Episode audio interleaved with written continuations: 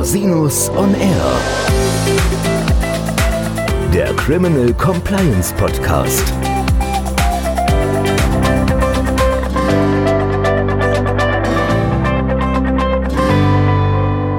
Schön, dass Sie wieder eingeschaltet haben.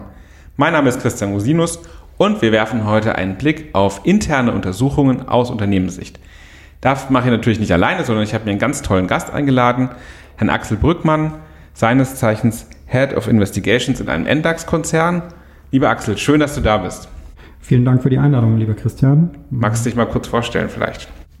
Mein Name ist Axel Brückmann, ich bin Leiter Investigations in einem MDAX-Konzern, dort in der Konzernsicherheit. Wir sind also so eine Art Hausforensikertruppe bei uns im Unternehmen. Ich bin gelernter Steuerrechtler, bin auch gelernter Steuerfachangestellter, habe irgendwann mal vor über zehn Jahren im Steuerrecht angefangen, habe aber dann festgestellt, das ist vielleicht nicht doch ganz die Liebesgeschichte bis ans Ende meiner Arbeitstage und habe mir dann überlegt, weil ich damals bei EY war in der Steuerrechtsabteilung, was gibt es noch für andere spannende Themen? Und da kam das Forensikteam in Frage, ursprünglich mal nur für ein dreimonatiges Praktikum. Danach wurden jetzt knapp zehn Jahre daraus, die ich in der Forensik tätig bin. Ich habe damals angefangen im Bereich Business Intelligence, also so Ausführung von IT-gestützten Hintergrundrecherchen, habe danach Unternehmenstransaktionen hauptsächlich auf der Buy-Side, so Stichpunkt Compliance Due Diligence begleitet habe immer mal wieder Schwerpunktstaatsanwaltschaften mit komplexeren Datenauswertungen, also Forensic Accounting und E-Discovery-Projekte begleitet und bin dann in so kleinere krisengetriebene interne Untersuchungen gerutscht. Also einmal quer durch die ganze Forensik-Dienstleistungskette okay. in der Beratung. Du bist dann ja irgendwann in-house gegangen. Wie kam es denn dazu? Genau, ich bin vor jetzt bald drei Jahren bin ich in ein Unternehmen gewechselt. Was mich da schon immer mal interessiert hatte, war der gesamte Verlauf einer, einer internen Untersuchung. Also was passiert eigentlich vom Eingang eines Hinweises, wie wird so ein Projekt aufgesetzt, was ist mit der Erstbewertung, wie werden die Folgemaßnahmen ablaufen. Und gerade als Forensikberater hatte ich immer so ein bisschen das Gefühl, dass ich nur zu einem bestimmten Zeitpunkt in die interne Untersuchung reinkomme und quasi durch den Briefkasten ins Unternehmen reingucke. Irgendwann stecke ich auch nochmal meinen Bericht in den Briefkasten und dann habe ich später vielleicht nochmal Glück oder vielleicht auch Pech, je nachdem, wie man es sieht, dass ich dann als Zeuge nochmal befragt werde oder ich lese auch mal in den Medien, was darüber passiert ist, aber früher war das so, dass ich davon weniger mitbekommen habe. Und das war der Grund, dann zu sagen, ich nehme diese Inhouse-Herausforderung an, was ich dann vor drei Jahren gemacht habe. Okay, das ist ja total spannender Perspektivenwechsel, also quasi den, den breiten Blick auf alle Themen. Du bist ja auch noch fachpolitisch engagiert, bist auch im DICO engagiert, ne? Genau. Was machst du da? Im DICO, da bin ich Mitglied im Arbeitskreis interne Untersuchungen. Das Thema finde ich deswegen so spannend, weil mir der Austausch mit anderen Unternehmen, aber auch mit der Beratung und der Wissenschaft extrem wichtig ist, um die Themen weiterzuentwickeln. Und wie wir auch gerade jetzt in den letzten Jahren festgestellt haben, bewegt sich in unserer Regulatorik extrem viel mhm, im Moment. Stimmt. Da ist ganz viel in der Pipeline. Und da beschäftigen wir uns beim DICO im Moment mit verschiedenen Themen, beispielsweise mit so Musterprozessen für interne Untersuchungen, den wir demnächst veröffentlichen werden. Wir beschäftigen uns mit dem Thema Aufsatz von Cross-Border Investigations. Wir möchten auch noch einen Investigation Benchmark erstellen für die Durchführung von internen Untersuchungen in Deutschland. Und da kommt auch noch ganz viel zum Thema Hinweisgebersysteme im Jahr 2021. Das ist total spannend. Ich glaube, über diesen DICO-Musterprozess können wir nachher nochmal ausführlicher reden. Aber vielleicht nochmal vorab, was ist denn der Fokus deiner Tätigkeit? Also mit welchen Themen bist du maßgeblich beschäftigt? Also hauptsächlich ist es natürlich als Inhouse-Forensiker die klassischen Wirtschaftskriminalitätsthemen, mit denen man sich beschäftigt. Diebstahl, Betrug, Untreue, Korruption, Wirtschaftsspionage, Produktpiraterie Batterie, also so die ganze Palette an Wirtschaftsstraftaten. Es kann aber auch sein, dass man immer mal wieder schwere Regelverstöße untersuchen muss, im Sinne von Policyverstößen, mhm. die halt gerade in hochregulierten Märkten genauso schmerzhaft sein können für Unternehmen. Während das in den meisten Unternehmen so ist, dass so klassische HR-Investigations, also sowas wie Mobbing, Harassment, dann in der Personalabteilung durchgeführt werden. Die werden also von der Personalabteilung durchgeführt mit eurer Unterstützung oder? Ja, das ist von Unternehmen zu Unternehmen unterschiedlich, mhm. aber man kann sich das dann so grob vorstellen, dass wann immer es zu strukturellen Fragestellungen kommt, die Themen etwas größer werden, dann übergibt man das in der Regel an die Inhouse-Investigator. Okay. Was ist denn überhaupt Forensik? Ja, da können wir erstmal ein bisschen wissenschaftlich ausholen, am besten aus dem FBI Handbook of Forensic Services. Wow. Das besagt, es sind kriminalistische Dienstleistungen wie die Untersuchung von Tatorten, Faserspuren und ähnlichem. Meine Frau hat mich immer gefragt, ob ich so einen FBI-Windbreaker habe, auf dem Forensics draufsteht. Den werde ich mir irgendwann bei Gelegenheit nochmal zulegen. Und man Möchte kann, ich aber bitte ein Foto haben dann. Sehr, sehr gerne reiche ich nach. Und man kann das für die freie Wirtschaft übersetzen als eine strukturierte Analyse, die auf Erkenntnisgewinn abzielt. Jetzt stellt sich hier die Frage, wie grenzt man sowas eigentlich von einer Investigation ab? Eine Investigation kann man übersetzen mit Aufklärung von Verdachtsmomenten in Unternehmen. Diese beinhaltet aber verschiedene forensische Methoden. Kann also mhm. zusammenfassen, die Disziplin ist die interne Untersuchung, während die angewandte Technik die Forensik ist. Und was ist denn eine Sonderuntersuchung? Ja, das ist im Prinzip ein Synonym. Also eine forensische Sonderuntersuchung, eine interne Untersuchung, eine Investigation, das kann man alles gegeneinander austauschen. Mhm. Okay, was sind denn das für Methoden? Also grundsätzlich hat eine interne Untersuchung verschiedene Schwerpunkte und das macht auch die Vielfältigkeit aus, weswegen ich diesen Job so gerne mache, weil wirklich jedes Projekt anders ist und man immer etwas dazulernt. Es hat nämlich sehr viele Facetten. Man hat einerseits die rechtlichen Fragestellungen, mhm, das sind klar. Strafrecht, Arbeitsrecht, Datenschutz, Cross-Border Investigations, dann schießt auf einmal noch eine zweite Jurisdiktion in das Projekt rein, mit dem man sich beschäftigen muss.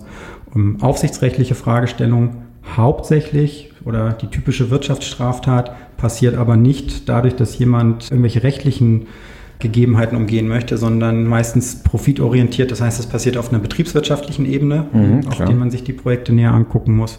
Das heißt, da sind so Themen relevant wie Unternehmensprozesse, die internen Kontrollmechanismen im Unternehmen, die Produktspezifika, die darunterliegende Technik und auch gegebenenfalls die Auswirkungen auf die Rechnungslegung.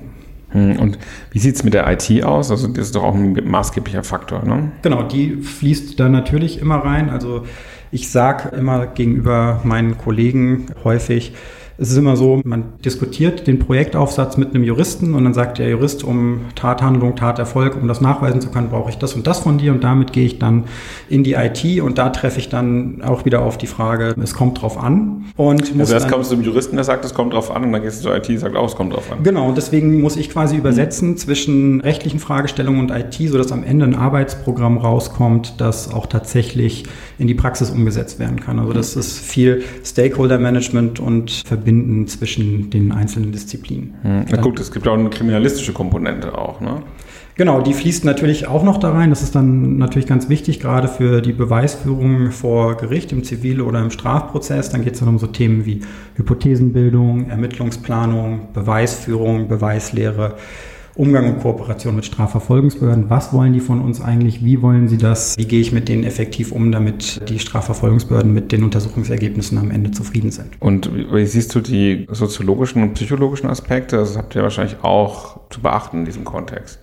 Wann immer mehr als zwei Menschen aufeinandertreffen, spricht man von einer Gruppe. Und gerade in einer internen Untersuchung ist das Thema wichtig. Wie arbeiten Menschen zusammen? Warum handeln sie so? Welche Auswirkungen hat das auf eine mögliche Tat? Weil am Ende möchte man als Unternehmen ja immer dafür sorgen, dass das, was man jetzt gerade untersucht hat, nicht nochmal passiert. Und das eine ist die Handlung der einzelnen Person. Das andere ist eigentlich, wie hat die Gruppe und die Organisation zusammengewirkt und dann mhm. häufig auch nochmal Themen drin, die man sich im Sinne einer Fehlerursachenanalyse angucken muss. Genau, ihr guckt euch das dann an. Wie lernt man das? Ich meine, das ist ja ein ganz facettenreiches Spektrum. Also wie nähert man sich dem vielleicht auch in der Ausbildung oder so? Das ist eine sehr gute Fragestellung. Es gibt, zumindest mir ist keine Ausbildung in der Art bekannt. Ich glaube, das hat eher was aus meiner Sicht mit dem Mindset zu tun, mhm. was man mitbringt. Also zum Beispiel, wenn ich Bewerber auch damals in der Beratung hatte, dann war es mir eigentlich egal, was derjenige studiert hat, was er für einen Hintergrund hat. Viel wichtiger ist mir die Grundherangehensweise. Also geht jemand kritisch mit Ausgangsfragestellungen um? Hat er wirklich Bock, was Neues zu lernen, sich in Themen reinzufuchsen und die wirklich zu verstehen und zu hinterfragen? Und wenn man das mitbringt, ist der Hintergrund egal. Im Gegenteil, wenn man, sagen wir mal, fünf BWLer an ein Projekt setzt, die schreiben am Ende einen tollen Bericht und sind sich einig, dass es super gut ist. Wenn man dann den Juristen oder den Soziologen daneben setzt, sagt er, da fehlen aber noch 20 Sachen. Und deswegen bin ich ein großer Fan von interdisziplinären Teams, also Juristen, BWLer, Geisteswissenschaftler, ITler, egal wer das Mindset mitbringt, den habe ich schrecklich gerne auf solchen Projekten dabei. Mhm. Wie groß sind denn dann so Projektteams? Das ist unterschiedlich. Also in-house sind die Projektteams natürlich kleiner. Da hat man normalerweise die Konstellation, dann hat man einen Untersuchungsführer, dann hat man einen, der die durchführt und noch einen Ersatz, also zwei bis drei Leute dabei.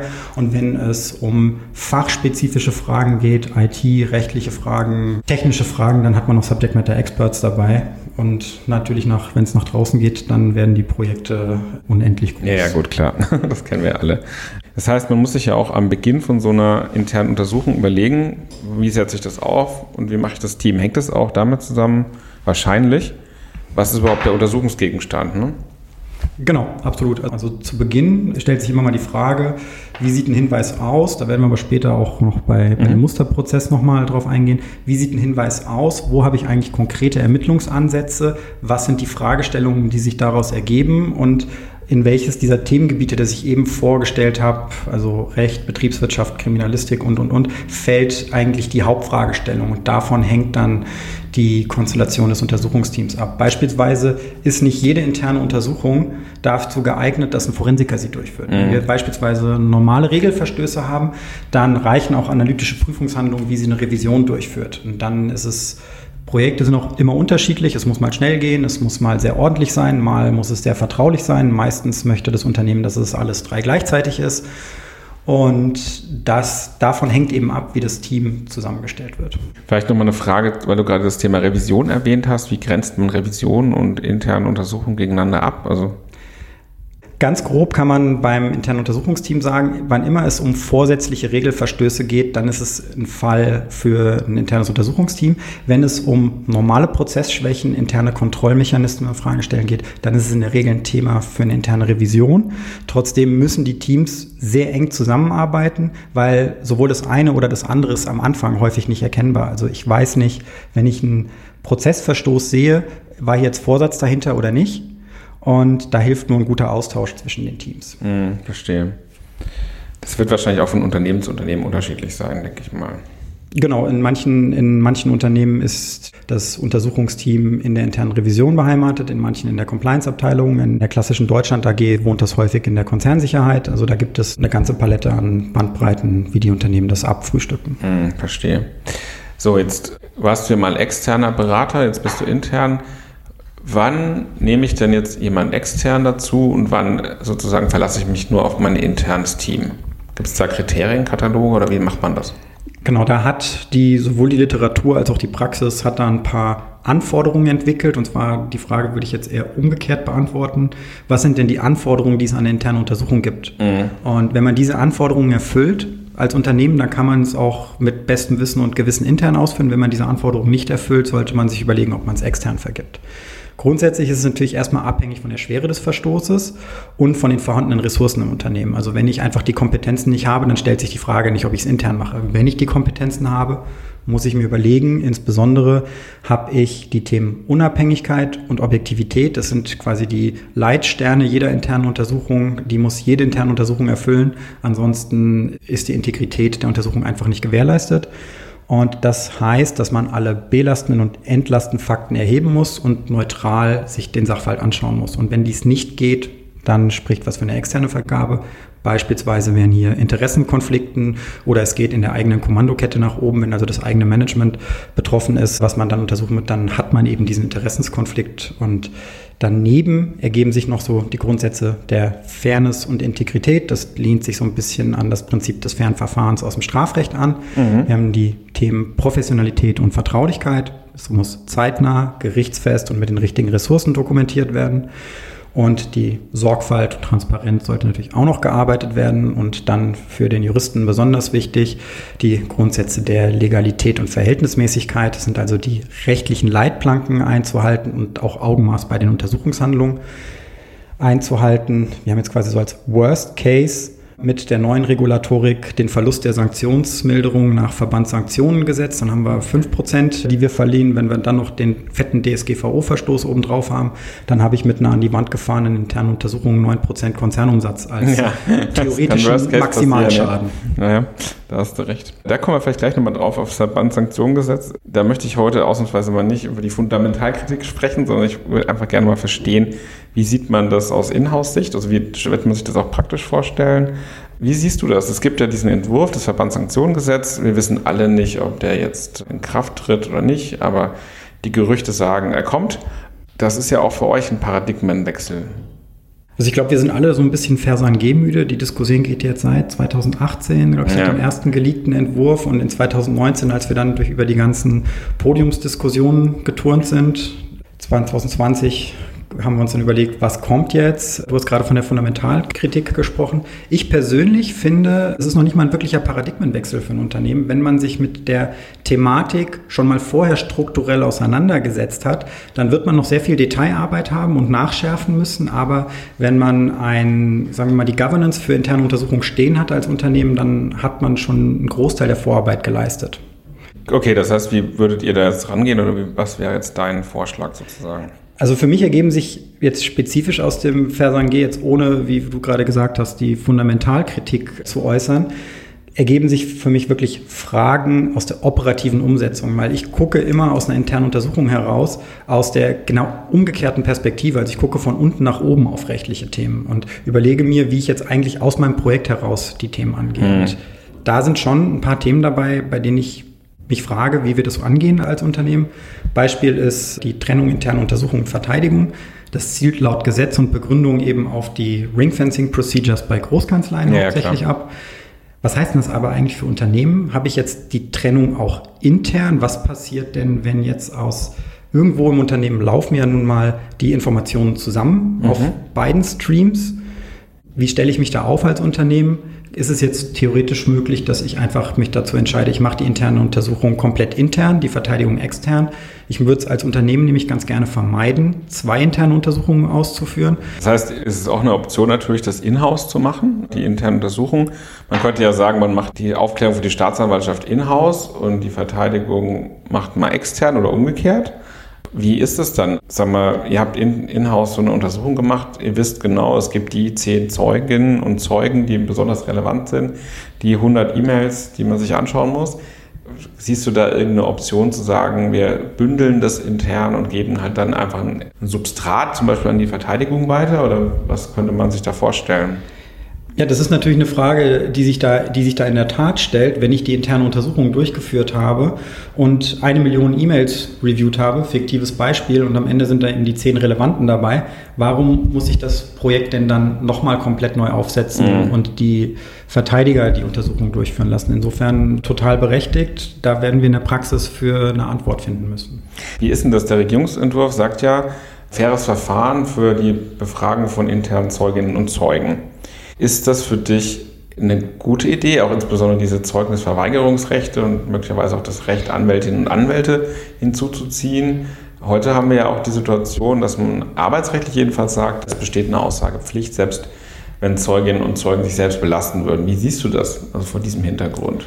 Ja, da stellt sich erstmal die grundsätzliche Frage, das ist ja quasi vom Referentenentwurf in den Regierungsentwurf von der gesamtinternen Untersuchung runtergerutscht in die Befragung. Ist das eine tatsächliche Erleichterung für die Untersuchung oder ändert das gar nichts an der Angelegenheit?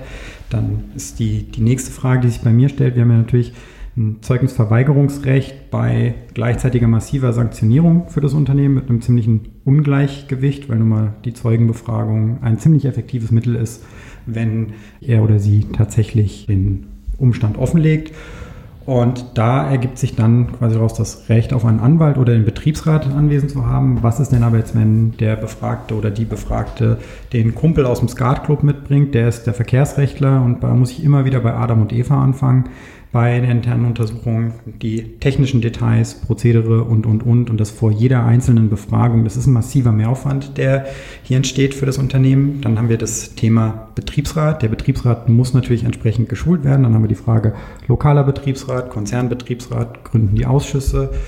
Der Betriebsrat ist für eine interne Untersuchung überlebensnotwendig. Also ich empfehle immer, möglichst frühzeitig auf den Betriebsrat zuzugehen und den an Bord zu haben. Trotzdem müssen auch die Betriebsräte dann entsprechend geschult sein. Es muss Betriebsvereinbarungen geben, es muss Prozessvereinbarungen geben. Auch hier wieder Umsetzungsaufwand im Unternehmen.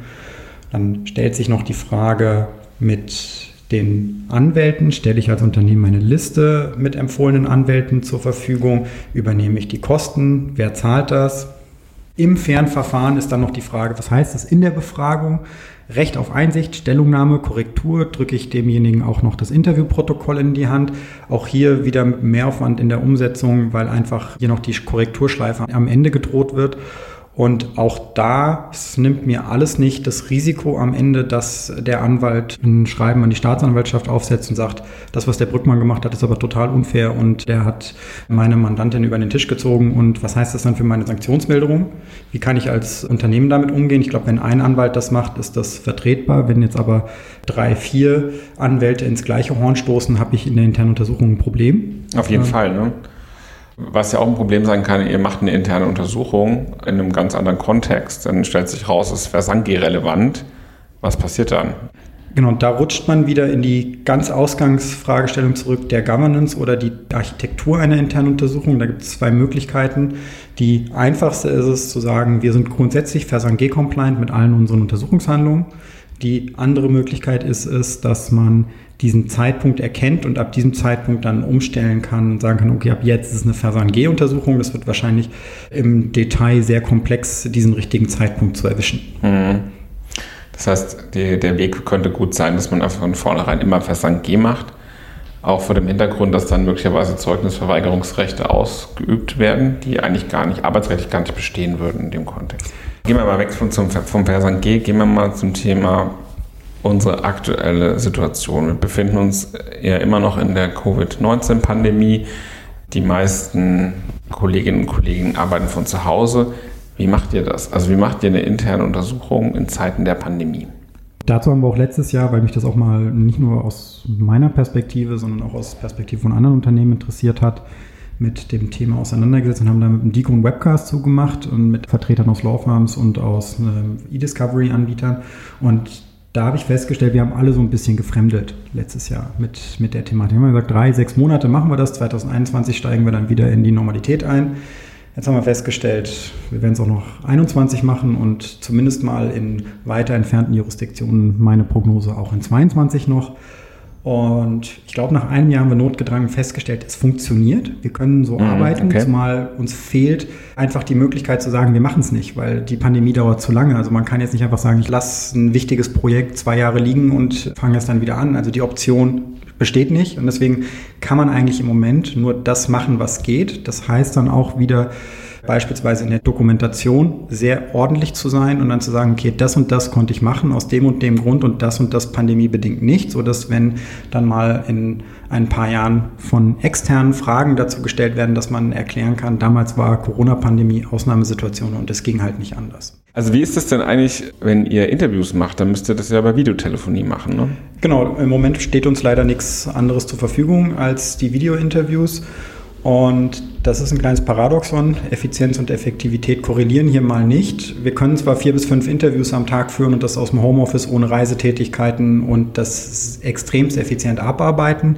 Was funktioniert mit Sicherheit auch bei einfachen Informationsgesprächen oder so Prozessfragestellungen, Process Walkthroughs. Es ist aber gerade, wenn es in die schwierigen Gespräche geht, wo es auch ein bisschen konfrontativer wird oder man auch mal Dokumente zeigen muss, wird es echt komplex.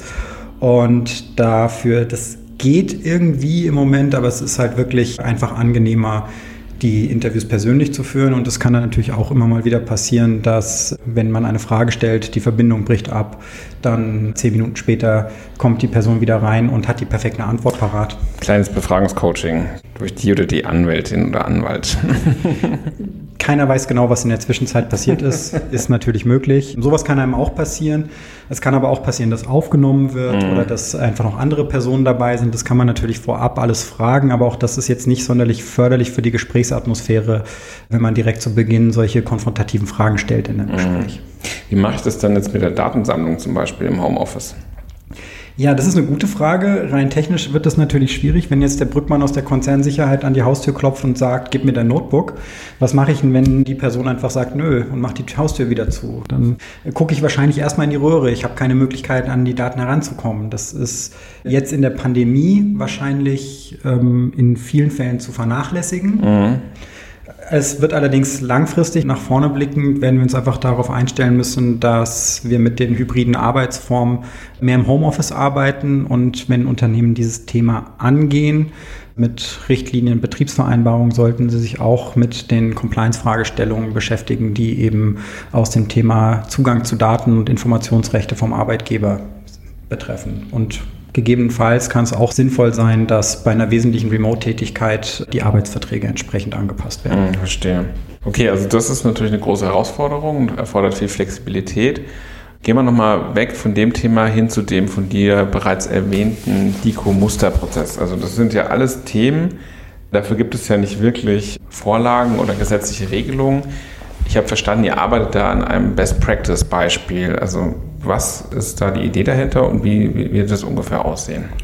Fangen wir vielleicht nochmal einen Schritt weiter hinten an. Für diesen Musterprozess, an dem wir gerade in diesem Arbeitskreis interne Untersuchung sitzen, das fußt darauf, dass wir natürlich in dieser Versange-Diskussionsorgie im Jahr 2019, als es die ganzen Podiumsdiskussionen gab, hat man auch von den BMJV-Vertretern immer wieder gehört, es muss einen strukturierten Prozess geben im Unternehmen. Und dann habe ich mal mit Beratern, Unternehmen und mit der Wissenschaft mich ein bisschen dazu ausgetauscht.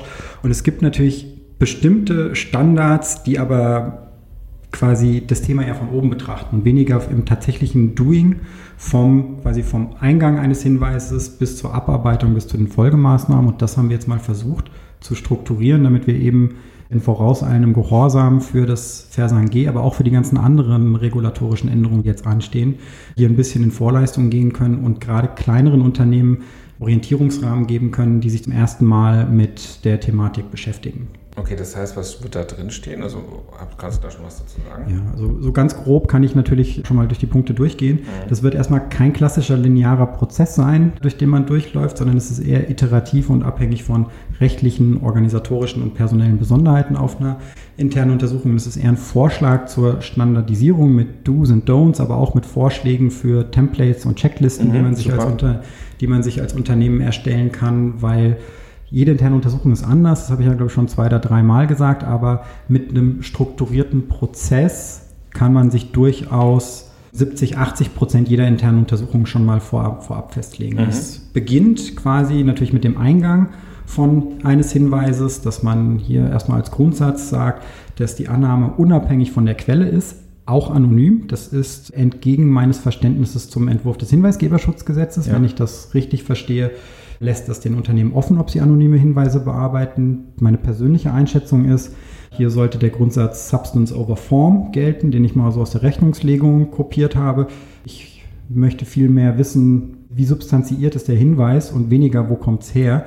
Wenn ich jetzt als Unternehmen ganz konkreten Hinweis darauf habe, dass bei mir hier die große Korruptionsbombe eingeschlagen hat und ich dann aber sage, ich habe es nicht bearbeitet, weil war anonym. Dann bin ich mal gespannt, wie sich das mit den ganzen anderen Rechtsordnungen verträgt. das, glaube ich, wird nicht funktionieren. Was wird da noch sozusagen mit untersucht oder mit beschrieben? So, jetzt ist also der erste Schritt war, wir haben den Eingang möglichst offen mhm. zu halten. Der zweite ist eine systematische Erfassung der Informationen, mhm. dass man überhaupt mal klärt im Unternehmen, wer ist eigentlich dafür zuständig. Auch da gibt es jede Menge Studien, die zum Thema Hinweisgebersysteme sagen, über 50 Prozent der Hinweise, die eingehen, sind Personalthemen. Das heißt, es ist nicht nur ein Compliance- und Legal-Thema, es ist auch Hinweisgebersysteme und interne Untersuchungen sind auch immer HR-Fragestellungen, weil einfach ein Großteil der Hinweise in die Richtung zielt. Dann muss man systematisch sich überlegen, welche Regelverstöße kommen bei mir hier im Unternehmen in Betracht und dann bildet man auch schon die erste kriminalistische Ausgangshypothese. Und dann geht man davon aus, dass alles, was in dem Hinweis drinsteht, genauso stattgefunden hat. Mhm. Damit versucht man dann weiter zu plausibilisieren. Hier muss man dann fortlaufend Ad-Hoc-Maßnahmen prüfen. Das heißt, man muss insbesondere gucken, dass der Vorwurf oder dieser Regelverstoß nicht fortgesetzt wird im Unternehmen. Das heißt, man muss gucken, ob Systemzugriffe gesperrt werden müssen, dass Zahlungen gestoppt werden müssen, dass vielleicht vertragliche Verpflichtungen nicht erfüllt werden können zu dem Zeitpunkt. Behördenmeldungen müssen geprüft werden, mhm. disziplinarische Maßnahmen und das ist nicht nur an einem Punkt, sondern es ist fortlaufend während dem gesamten Projekt, dass diese Ad-Hoc-Maßnahmen geprüft werden müssen.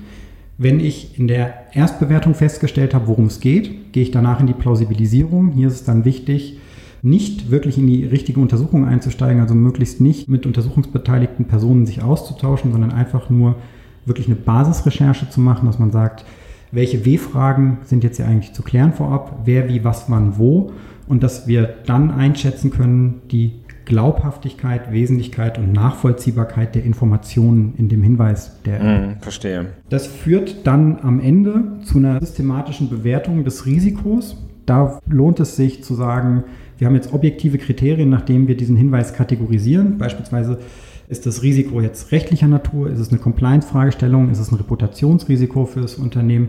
Wie hoch ist das Schadensvolumen, das sich daraus ergibt? Oder ist es auch ein Vorwurf gegen mein Top-Management? Wenn jetzt hier plausibilisiert wurde und wir sagen, hm, das kann alles so passiert sein, wie der Hinweisgeber oder die Hinweisgeberin es angegeben hat, dann geht es in die Sicherung erster Beweise. Da wird in einem ersten Schritt wird der gesamte Personenkreis, der möglicherweise relevant ist für die Untersuchung bestimmt, gegliedert nach Zeuginnen, Täterinnen und nach Management. In einem zweiten Schritt sichert man die wirklich relevanten Daten für den tatsächlich relevanten Personenkreis. Also im ersten Schritt hat man beispielsweise eine Liste mit 30 Namen. Im zweiten Schritt hat man, okay, nur die vier sind wirklich relevant, um den Ausgangshinweis zu untersuchen. Und dann hat man dadurch die Datensparsamkeit und Verhältnismäßigkeit der Ermittlungsmaßnahmen gewährleistet an der Stelle. Und bei Verdunklungsgefahr muss man natürlich eine Ad-Hoc-Sicherung hm, der Daten veranlassen. Wenn man die Datensicherung, es ist wie gesagt nicht ganz linear der Prozess eigentlich laufen, die Sicherung der ersten Beweise und die schriftliche Fixierung des Untersuchungsauftrags laufen parallel oder vielleicht hat man auch mal, wenn man einen kurzen Dienstweg hat, den Untersuchungsauftrag direkt fixiert und man sagt, was möchte ich eigentlich untersuchen? Der Untersuchungsauftrag, der darf nicht zu breit sein, der darf nicht zu schmal sein. Wann muss an wen berichtet werden? Wir müssen die benötigten Untersuchungshandlungen genau beschreiben und wir müssen unsere Ausgangs- und Gegenhypothesen schriftlich fixieren, mit denen wir dann okay. erst in die tatsächliche interne Untersuchung einsteigen. Also erst jetzt fangen wir tatsächlich an zu, mhm. zu ermitteln. Und da hilft es immer grob zu überlegen, welche Untersuchungshandlungen stehen mir als Unternehmen eigentlich zur Verfügung. Das eine sind Hintergrundrecherchen, also wie können die IT-gestützten Hintergrundrecherchen zielorientiert eingesetzt werden. Das zweite ist der Klassiker, die Auswertung von physischen Daten. Wie lässt sich für physische Daten eine Beweissicherungskette herstellen, damit ich das auch später verwenden kann? Das ist dann das schöne Asservieren von Originaldokumenten, Erstellung von Arbeitskopien und Paginierung. Ich habe schon so manche meiner Arbeitstage in meinem Leben damit verbracht, irgendwo Stempeln rumzustehen ja, und Dokumente zu paginieren. Das muss man halt machen. genau, auch das gehört, gehört zur Forensik dazu. dazu. Der dritte Punkt, das sind, ist die Auswertung von elektronischen Daten. Auch hier wird dann eine elektronische Beweissicherungskette eingerichtet. Dafür gibt es dann spezielle IT-Forensik-Software. Für weitere Details verweise ich auf den Podcast mit meinem Kollegen Renato Fazzone. Der hat sich ja ausführlich zu elektronischen Daten geäußert. Und dann haben wir noch natürlich die, manche nennen es Königsdisziplin, die Interviews am Ende. Da muss dann eine Strategie entwickelt werden. Mit wem spreche ich? Wann spreche ich mit ihnen? Wie spreche ich? Wie bereite ich es vor? Wie bereite ich es nach? Was sind die rechtlichen Leitplanken? Belehre ich? Belehre ich nicht? wie dokumentiere ich.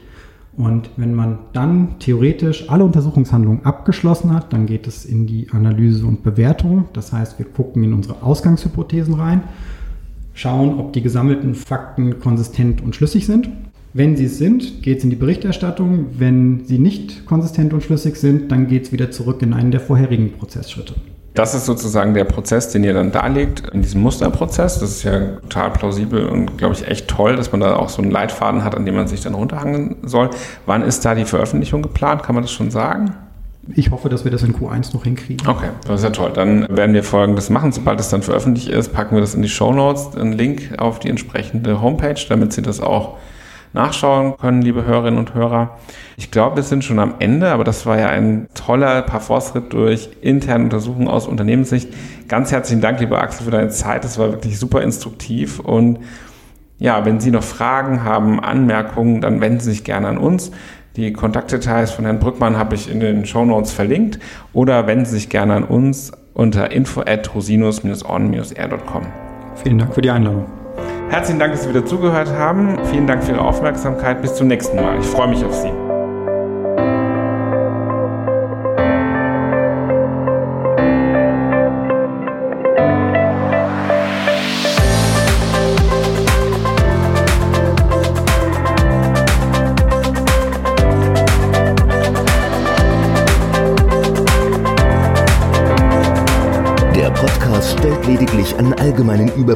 Rechtliche Themen dar und ersetzt selbstverständlich keine Rechtsberatung zu konkreten Fragestellungen im Einzelfall.